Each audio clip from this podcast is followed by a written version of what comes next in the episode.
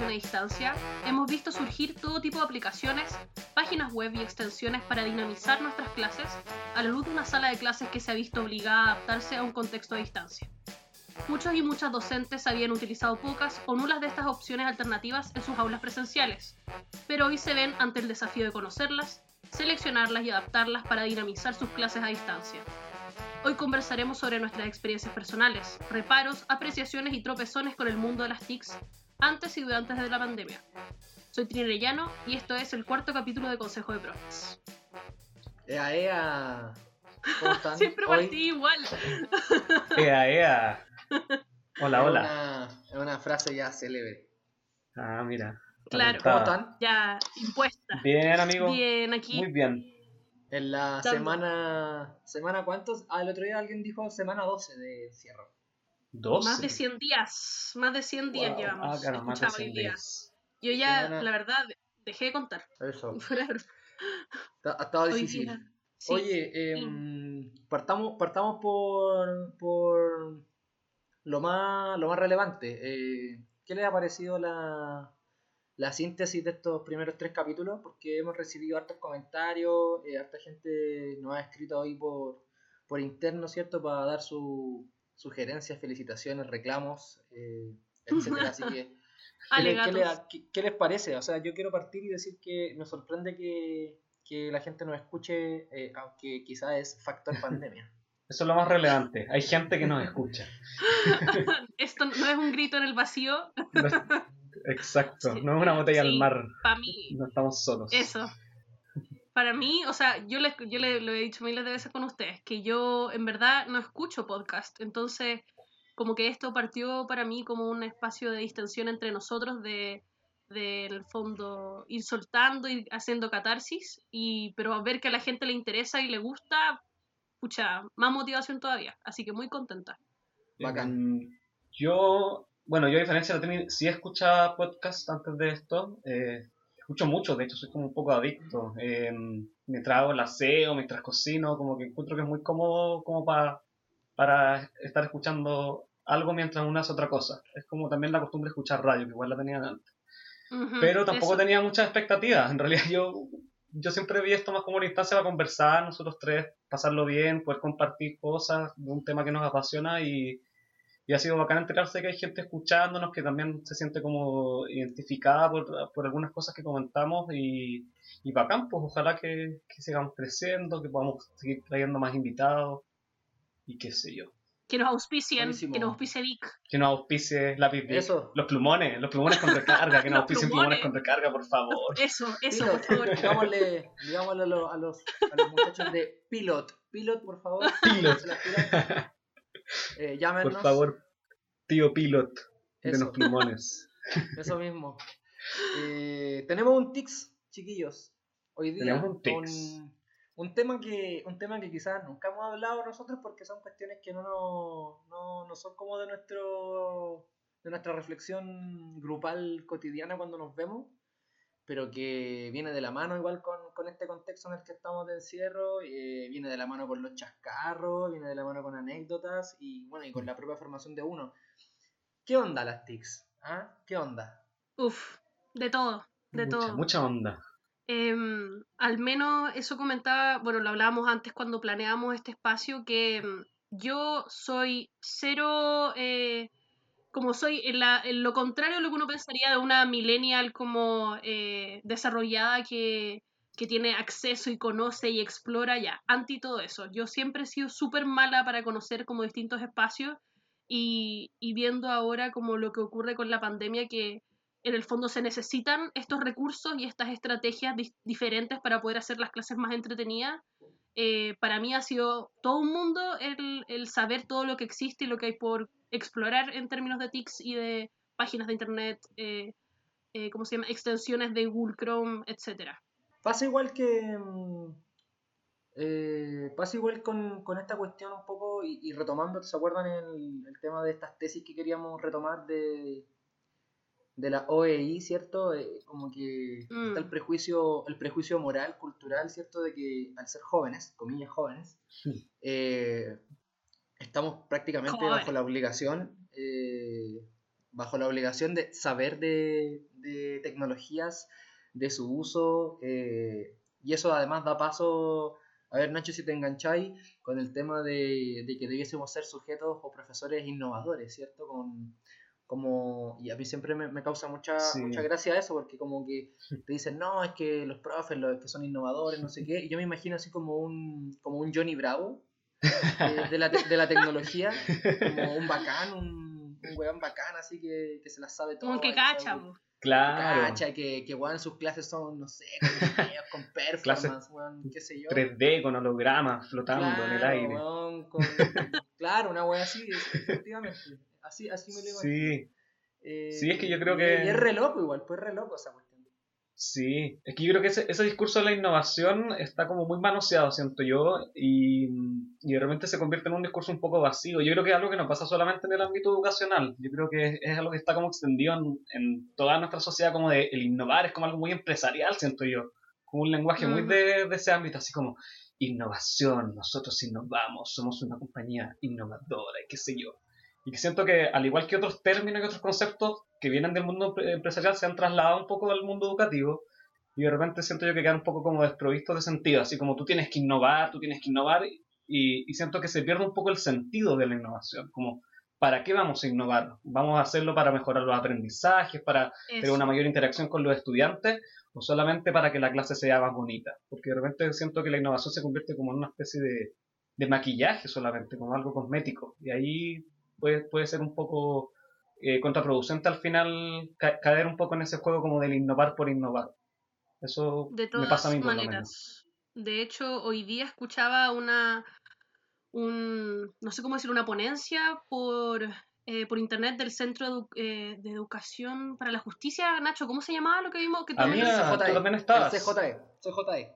CJE, Centro de Justicia Educacional. Y que eso, eso, Centro de Justicia Educacional. Y la, la, profesora Alejandra Meneses decía, y junto con Graciela Beas, otra profe que, que nosotros conocemos, hablaban sobre cómo utilizar todos estos espacios, estas páginas, estas aplicaciones, etcétera, eh, no como un medio, sino como el objetivo en sí mismo. Y yo creo que eso es súper importante porque hay mm. una infinita, o sea, hay infinitas posibilidades y, y, aplicaciones y páginas y para todos los gustos. Hay aplicaciones para poder hacer ruletas, hay aplicaciones para hacer eh, ¿cómo se llama? Para proyectar salas de clases virtuales incluso, que tú puedes como pegar pósters en una página de internet, así muy heavy. Y, pero si es que tú lo mm. usas como les decía el Nacho, como una decoración, eh, no, no estás usándolo para el, fin en sí mismo, que si no debiese ser una, un, un, nexo para conseguir el objetivo de la clase en el fondo o el objetivo de, de aprendizaje que debiese ser netamente, eh, ¿cómo se llama? Enlazado con esta aplicación que estamos usando, sino estamos exigiéndole a los niños aprender a usar algo, ¿para qué? ¿Para que se vea bonito? Como que no tiene mucho sentido. No, no es menor esa cuestión porque, porque resulta que yo me imagino que ese uso de, ese tipo de plataformas, por ejemplo, de ese, tipo de tecnología, viene también de la mano con, con una reflexión súper profunda sobre la construcción del aprendizaje, ¿cachai? Con el protagonismo que tienen los cabros, con que uno como profe también vaya soltando el, el mango del sartén y, pueda también compartirlo con los cabros para que ellos sean también un poco protagonistas de su, de su aprendizaje, más allá de todo este cliché constructivista que claramente nosotros sabemos que no es más que un cliché, em, mm. pero también viene de la mano con, con, con, con el protagonismo de los cabros y también, eh, aquí como para tensionar esa idea, también con las posibilidades que los cabros tienen de trabajar así, ¿cachai? Porque plantearlo como decís tú, Trini, me parece que es lo ideal, pues, ¿cachai? Porque si tú eh, trabajas con una plataforma, eh, pero la plataforma la vas a usar tú, la vas a manejar tú, la vas a modelar tú, eh, y los cabros al final no van a ser más que espectadores opinantes, al final esa cuestión no es nada más que un adorno, un complemento de tu clase, ¿cachai? Tu clase sigue siendo, desde mi punto de vista, tradicional, no rompe con la estructura antiquísima en términos de relación profe-estudiante, ni tampoco en la transmisión del conocimiento, ni tampoco necesariamente desafía mucho más a los cabros, ¿cachai? Al final es, un poco, y ahí conectándolo directamente con el Nacho, eh, vamos a innovar, vamos a ocupar TICs, pero ya, ¿para qué? ¿cachai? Vamos, vamos a ocupar las TICs para que, para que hayan sonidos, para que haya una imagen proyectada, o lo vamos a hacer para que los cabros también tengan tengan otra posibilidad de construcción de conocimiento y eso de, algún, de alguna forma también signifique otro tipo de relación entre nosotros y ellos, ¿cachai? O sea, como que para mí es un entramado, no puede ser solamente como ya tienen que ocupar el PPT, tienen que ocupar la plataforma, tienen que ocupar los mundos virtuales, ¿cachai? Porque al final, como bien decías tú, eh, se, se, transforma como en un, en un detalle nomás, en una, en una cuestión más de la clase, un adorno más. Claro. Me, me parece como importante también eh, como puntualizar de que a veces también caemos en el otro extremo, yo creo. Así como está eh, esa visión del innovar por innovar solamente, también está el riesgo de caer en el extremo como de negarse a cualquier tipo de innovación, a cualquier tipo como de tecnología en el ámbito educativo, así como eso que no, yo, yo no voy a innovar, no voy a usar esas cosas, yo soy vieja escuela, la antigua, qué sé yo. Y es algo que siempre ha pasado en la escuela. Me acuerdo que una vez, hace unos años, en un, diplomado que tomé, se hablaba como de, se hacía una revisión histórica de cómo distintas tecnologías se habían demorado mucho en ingresar a la escuela y a mí me llamaba mucho la atención el caso del, del lápiz, porque antes usaba pluma en la escuela, pluma y tintero. Y el lápiz ya llevaba funcionando como afuera de la escuela en la sociedad, creo que no sé, 30 años o 50 años estoy inventando, pero llevaba un buen tiempo y en la escuela se negaban a dejar entrar el lápiz, porque consideraban que iba a corromper el aprendizaje de los niños, porque era algo demasiado novedoso, que en el fondo no se, iba, no se condecía con el trabajo que se utilizaba ahí.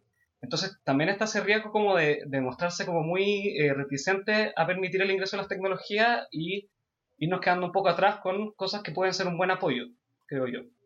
O sea, ahí el símil está clarísimo entre el lápiz y el celular. El celular que se lleva usando claro. 1500 años fuera de la escuela y que de hecho, o sea, en, de hecho, en mi colegio el año pasado tuvimos la discusión abierta de eh, qué quién hicimos, me acuerdo que hicimos un ejercicio hasta físico, así, era, estábamos todos los profes del colegio en la sala y nos dijeron ya, pónganse a la izquierda los que se niegan a, al uso del celular en todo sentido en el colegio, donde los cabros no pueden sacar el celular. Y a la derecha pónganse todos los que están dispuestos a enseñarle a los estudiantes a utilizar el celular de forma positiva para poder incluirlo en, ciertos momentos en la sala de clase. Y fue muy heavy porque en general mi colegio eh, éramos, éramos profes muy jóvenes en general, máximo 30 y algo, algunos de 40, pero la mayoría teníamos 28, 26, bien jóvenes y aún así una división igual, igual casi 50-50. Había hartos Mira. profes que, que, no querían, yo estaba igual como eh, medio reticente a usarlo o no, pero sentía que era muy importante la parte de alfabetizar a los estudiantes y educarlos en el uso positivo también del celular como una herramienta que ahora está pegada al cuerpo como si fuera un brazo más. Entonces, yo estoy súper de acuerdo contigo, Nacho, en que eh, hay esta como doble filo de la innovación eh, como, como, algo bueno que nos sirve para poder eh, ir mejorando. En cambio, hay otro al revés, que es como el, la gente que no quiere innovar, que no está dispuesta al cambio, y cómo eso se, se va mezclando.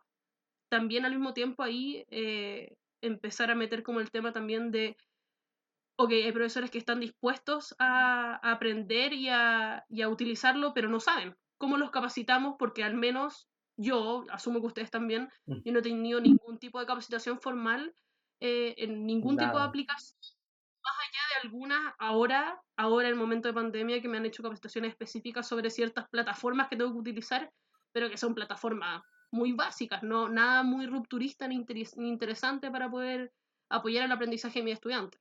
Sí, pues también está el tema de la formación quizás ahí se, el, nuestro amigo Seba nos puede decir sobre eso, me acuerdo que lo estábamos hablando antes. Sí, oye, justo yo les quería, les quería plantear, les quería plantear un poco que contáramos desde de, de nuestra experiencia, cómo, cómo fue la formación en TICS. Eh, eh, somos compañeros, estudiamos en la misma universidad, pero el Nacho, el Nacho está, estuvo en otro programa, ¿cierto? Viene también de, otro, de otra uh -huh. facultad, tenemos alguna diversidad, digamos, de formación, a pesar de que venimos de un mismo lugar.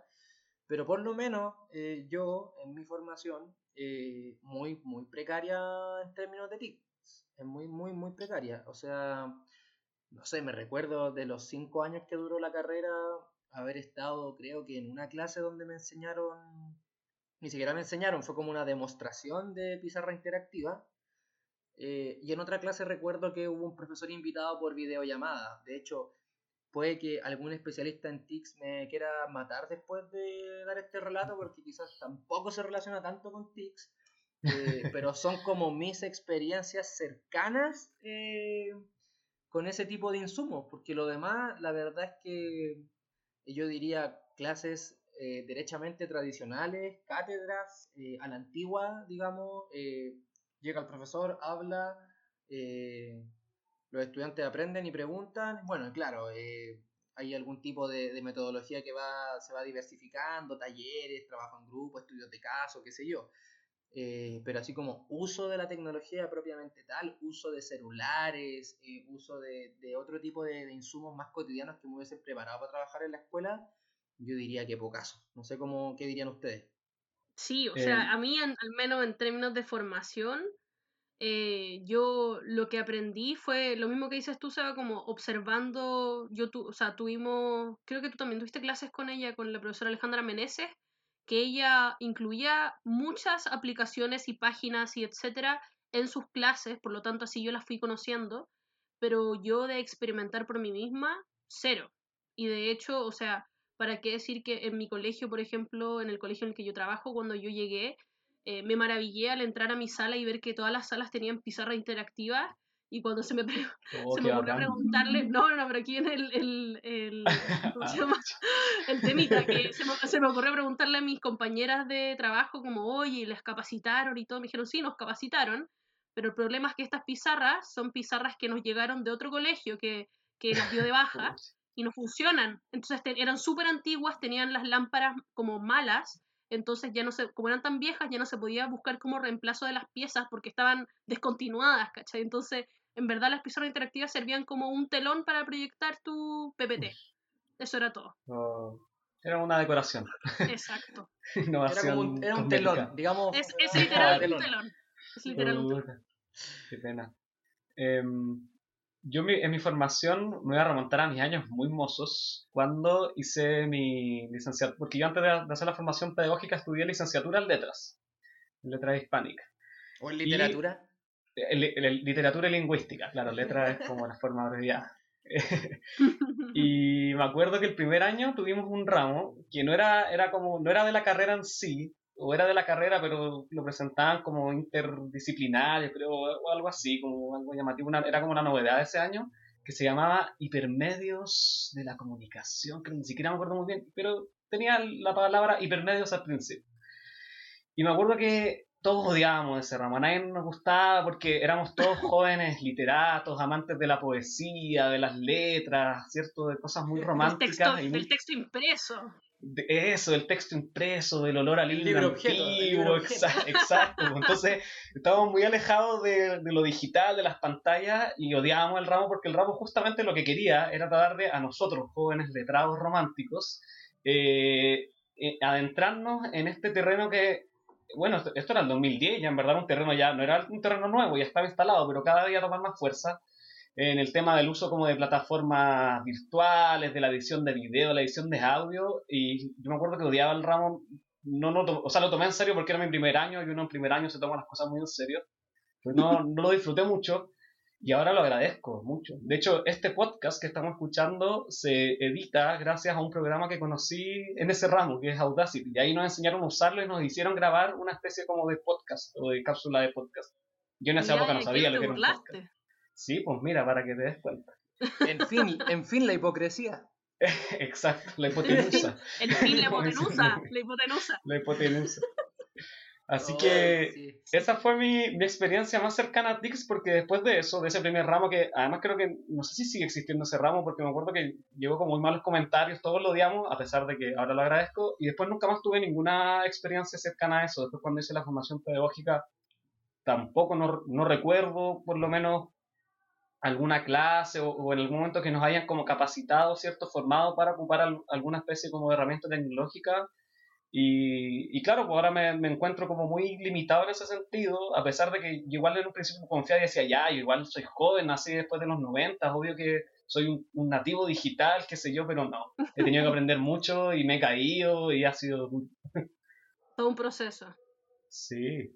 El tema es, el tema es cómo nos imaginamos este, este trabajo con TICS o, o, también cómo traerlo a la mano de los profes para que lo hagan suyo, ¿cierto? Porque, eh, y aquí retomando una de las ideas que, que decía la Trini al principio de esto, eh, un poco hasta qué punto como la capacitación te sirve. Eh, porque la capacitación al final es, como una aproximación a la tecnología o a la plataforma que quería ocupar o a la metodología que quería ocupar eh, pero nosotros sabemos mejor que nadie que si esa cuestión no se entrena, si no es un, lenguaje común con tus colegas, si no es una práctica también instalada en términos de colegio, eh, y para eso también tenéis que tener cierto, cierto insumos técnicos, ¿cierto? Quizás en algunos casos conexión, computador con los cabros y si queremos hablar la idea que yo, que yo quería decir como eh, uno quiere pasarle el mando a los cabros, pero si los cabros no tienen tablet o computador, de verdad como que cero posibilidad, ¿cachai? Entonces, al final, esta cuestión es parte de, por eso yo quería integrar la, idea como de entramado, ¿cachai? Es parte de un entramado que es mayor igual. Para el uso de TIC tenéis que tener como una estructura muy bien eh, organizada y, y que funcione para que esa cuestión al final tenga buenos frutos, porque si no al final, vuelvo a la idea de la Trini, eh, no es más que un adorno, un complemento, ¿cachai? Como, es como hacer de que somos un simulacro de innovación y de TICs, ¿cachai? Un simulacro al final, una, una cuestión como que eh, un, autor diría un artificio, ¿cachai? Al final como que está ahí, pero no sé de qué, de qué tanta ayuda es para los cabros, que al final eso es lo importante. Sí, todo el rato. O sea, de hecho, a mí me pasa que lo hablamos también con el Nacho, que también conoció este Instagram por otro espacio, que existe ahora una profe que se llama Rayen, que ella es chilena pero trabaja en Estados Unidos, que se ha dedicado a subir en su Instagram, que es la profe online, sube tutoriales a miles de plataformas de aplicaciones, de miles de cuestiones y que lo hacen mucho más didáctico y más accesible para los profes poder conocer por ese espacio distintas como formas de, porque hay páginas para evaluar, páginas para como para recolectar datos, en verdad son súper buenas y a mí me da una envidia enorme porque son páginas increíbles que yo lamentablemente no puedo usar porque mis estudiantes no tienen el acceso ilimitado a internet. Ahora hay algunos que tienen más internet que otros porque logramos desde la municipalidad que se les entregaran tablets y, internet móvil a algunas familias, pero aún así no puedo hacerlo como un, mínimo común porque no es eh, posible en este momento. Entonces, yo, aunque tenga toda la intención de aprender y de conocer, eh, esa no es mi realidad y yo sé que no es la realidad de muchos profes. Hay muchos profes que están haciendo mm. clase ahora por WhatsApp, mandando videos por WhatsApp al grupo de curso con los papás porque tienen plan con internet móvil y, y al final todo lo demás no, no es una posibilidad. Pero para quienes sí es una posibilidad, yo encuentro que hay mucho, hay mucho por explorar y también hay que estar dispuesto a, invertir tiempo. O sea, la, la, Chela misma que ustedes la conocen, la Graciela, me contaba en una capacitación que hizo en la que yo fui, que ella, por ejemplo, usaba una aplicación que se llama, una página, perdón, que se llama Nearpod, y que ella invirtió una clase completa suya y que desde su establecimiento se lo permitieron, en enseñarle a los cabros a usar esta aplicación. Porque obviamente si los cabros no sabían cómo usar el instrumento, imposible poder hacer cualquier otra cosa.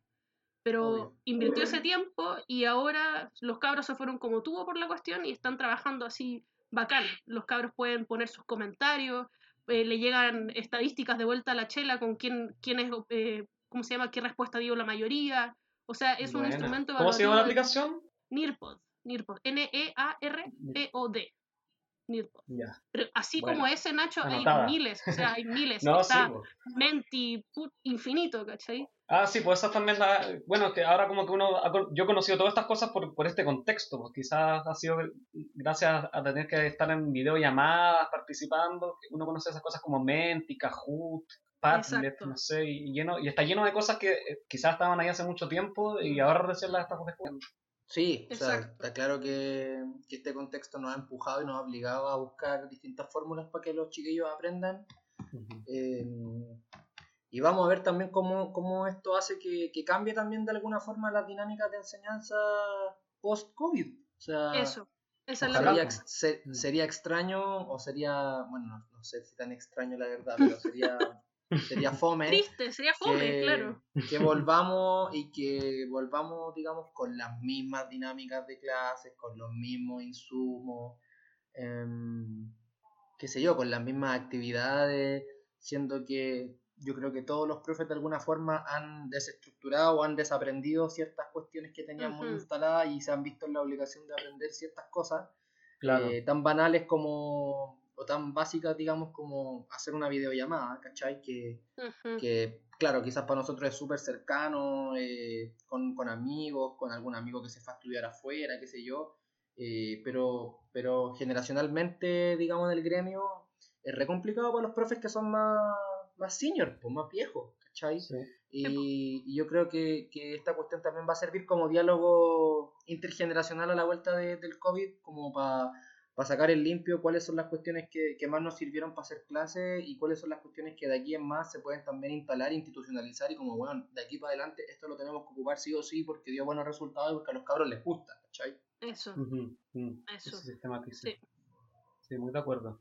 Igual quizá eh, es bueno en todo caso como nunca dejar de recordar lo que, lo que dice la técnica, que al final todo este discurso de la innovación tecnológica tiene que ir de la mano como por, por ir reduciendo esa brecha gigante que en verdad ya se está convirtiendo como en, un, en una especie como de muletía hablar de la brecha en, nuestros podcasts, siempre lo mencionamos, pero es que está ahí, entonces no sirve nada, claro, ¿cierto? De, decir eh, que voy a ocupar tecnología si es que tenemos un porcentaje gigante de jóvenes y niños en nuestro país que no tienen acceso a internet o no tienen acceso a celular o computador. Entonces, también tiene que, tiene, que, tiene que ser un avance paralelo o si no, no sirve de nada, pues es hablar por hablar, es un discurso solamente bonito pero inútil.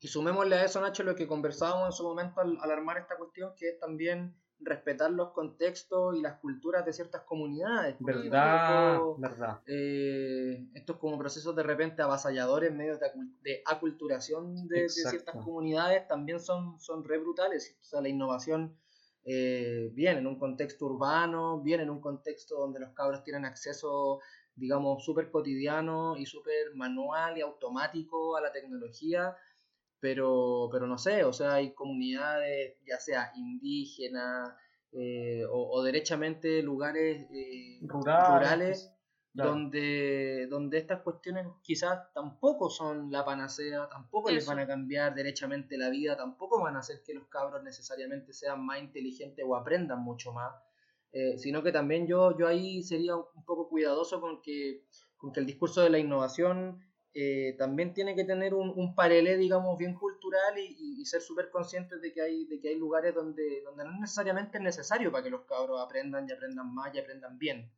Eh, sino que también amerita de un, de un proceso de, reflexión y de análisis de, de, dónde lo queremos instalar, si no le vamos a terminar pasando un poco lo que, lo que pasó en su momento con los libros de texto, ¿cierto? Esta cuestión del el pato amarillo para todo Chile, siendo que los cabros en Osorno, por dar un lugar, nunca habían visto un pato amarillo, los cabros en Arica nunca habían visto un pato amarillo, Se me había olvidado ese eh, tema, buenísimo. Entonces es, es también un poco cómo, cómo de alguna forma vamos instalando, eh, según las necesidades, según los contextos, ciertas soluciones.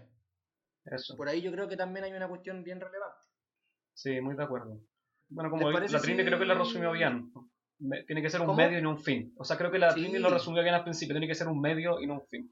Se reduce eso. Y, el, y siempre, como toda la vida en términos educacionales, siempre tener en vista que el objetivo es que llegue a los estudiantes. O sea, si, si no sirve para mis estudiantes, no me sirve nomás. Porque me haya servido en clases anteriores no significa que lo puedo replicar ahora. Claro, con otra escuela. Exacto. Oye, el Steam casi vamos con, con, la pausa musical. Esta vez le toca a Nachito elegir su, su canción del día. Nachito, cuéntanos un poco qué, qué vamos a escuchar.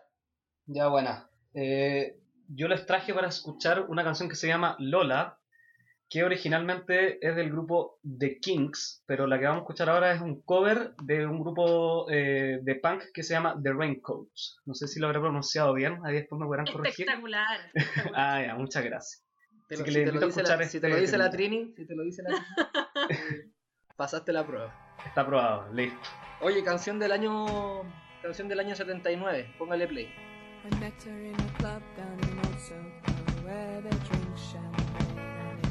Just like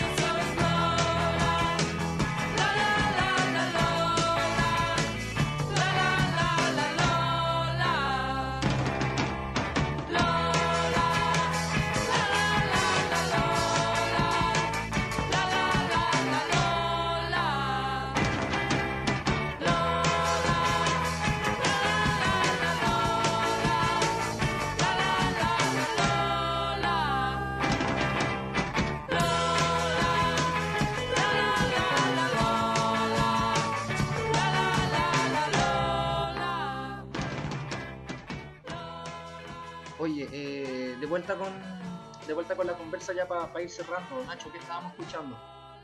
Estábamos escuchando Lola del grupo The Raincoats, del disco del mismo nombre. Buenísimo, del año 79, si no me equivoco, y si Google no se equivoca. Eh, Ojalá que no. Vamos con. Ponme la cortina, por favor, y. Vamos con las recomendaciones pedagógicas de la semana. No sé quién quiere partir. Yo. Adelante, eh, bueno, ustedes ya han escuchado esta recomendación como 40 veces esta semana porque estoy. ya saben lo que se viene. porque estoy obsesionada. Em, les quiero recomendar una serie slash libro. Es un libro, yo leo mucho, pero la verdad la ansiedad me ganó y vi la serie antes, pero ahora ya me compré el libro y me lo voy a leer ahora. Eh, la serie se llama Normal People. Originalmente es de la plataforma Hulu, pero está en Streamio. No, nuevamente le doy. Streamio debería aquí financiarme. Eh, está en Streamio. Eso. Y es una historia súper simple en, en idea. Es la historia de dos personas normales, como lo dice el título, que se conocen, eh, están juntos y lo que pasa entre medio y todo lo, fuerte que es el vínculo humano y, la precariedad y, lo, ¿cómo se llama? Como, cómo está uno formado como persona. Eso es como el, el tema de la serie, es una serie de 12 capítulos, 30 minutos cada uno, me los vi obviamente en una sentada, así que se las recomiendo encarecidamente. Mortal. Bueno. Eh, yo les quería recomendar una serie que está en la internet. Eh, se llama This Is Us. Lo dije bien, Trini, ¿no? Hermoso, hermoso, precioso. Eso. Eh, voy a citar, oye, me, me, voy a dar la libertad de citar a, la, a nuestra colega, la Balita Méndez, compañera, compañera tuya, Trini, que hizo, bueno, que escribió un parrafito como de descripción que creo que resume espectacularmente bien la serie. Dice, eh, es la historia de una familia cuyo gran evento o motor de vida es el nacimiento de sus trillizos, uno de ellos muerto en el parto, eh, y que da lugar a que estos padres por primera vez adopten a un niño abandonado al mismo día que sus hijos nacieron.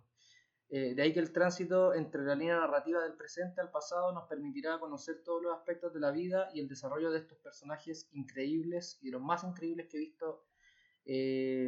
no sé si la balita que habrá dicho en su vida, pero necesariamente eh, una serie muy, muy linda, a ratos triste, a ratos chistosa, pero que tiene ese dejo de, relatar la, cotidianidad de una manera muy, muy linda. Así que yo la, dejo muy recomendada. La verdad es que yo me, he pegado a esas maratones medias, locas también y, creo que el, día domingo me vi como 15 capítulos de una tirada, que es básicamente todo el día viendo la serie. Así que eh, la recomiendo harto. Eh, piratenla, búsquenla, eh, y anímense. Streamio. Streamio. Streamio está en Amazon. Auspicio oficial. Está en Amazon. Eh, sí o sí está en Streamio y no sé si estará en Netflix. No la he buscado en Netflix. No, no está en Netflix. ah, ya, está en Streamio y está en, Amazon. Siento que va muy como en la línea de la mía, como la humanidad, el análisis de lo que es el humano. Eso. Oye, saludos para la balita Méndez que le ocupamos su, su reseña sin preguntarle. Su recomendación. Saludos. Si es que, si es que se entera que la citamos. Algún día. si es que no Algún día. Eso. Oye, Nachito, ¿qué tenéis para recomendar hoy? Mi recomendación, pucha, quizás se aleja un poco de la línea que ustedes ya habían marcado, lo siento. Eh, y, quizás es un poco más menos seria, aunque no, que igual de repente se torna seria. Es un podcast, se nota que escucho harto podcast porque ya es la segunda vez que recomiendo podcast acá, que eh, se llama eh, la gente, no, ¿cómo es? No puedo creer que haya gente enojada por esto. Y eh, es del, de un youtuber medio famoso, quizás ustedes lo conocen, que se llama Te lo resumo así nomás. Ah. Un argentino que hace como resúmenes de películas y de series muy chistosos. Jorge creo que se llama, Pinarello algo así. Bueno, ahora hizo un podcast este año que se llama, como les decía, pues no puedo creer que haya gente enojada por eso. Y son capítulos muy cortos donde lo que él hace eh, de manera muy chistosa es analizar peleas de Twitter o gente que se enoja en Twitter por cosas muy ridículas, como por ejemplo una pelea sobre qué alfajor es mejor en Argentina y al final se convierte en una pelea política sobre la ideología del alfajor y cosas así. O otra sobre un churro con queso que provocó una polémica que casi acaba con un restaurante que sirvió un churro con queso Roquefort y peleas así de ridículas, pero que eh, son muy chistosas y además entre medio igual siempre hace como una breve clase de historia, eh, Jorge, como que se remonta a alguna polémica anterior que pasó hace muchos años que se parece a la que nos está contando, entonces uno aprende también. Y son capítulos de 15 minutos muy divertidos y los recomiendo mucho. Buenísimo, me encantó. Bacán. Sí. Bacancito. Oye, eh, saludos para la gente que nos está escuchando. Eh, ojalá que nos auspice Pilot y alguna marca de, de ese brebaje, de ese brebaje, de ese brebaje rubio con gas que a veces le, le hacemos llamar el, la voz del ángel. La voz del ángel. Voz del ángel. que alguna de las voces del ángel nos, nos auspicie en claro. momento, ya con eso nos podemos retirar y publicar. Estamos listos. Sí. Eh, eso, cuídense mucho, besos, abrazos. Igual amigos. Los, los, los quiero. Les quiero un abrazo grande, que estén muy bien. Chao. Chao.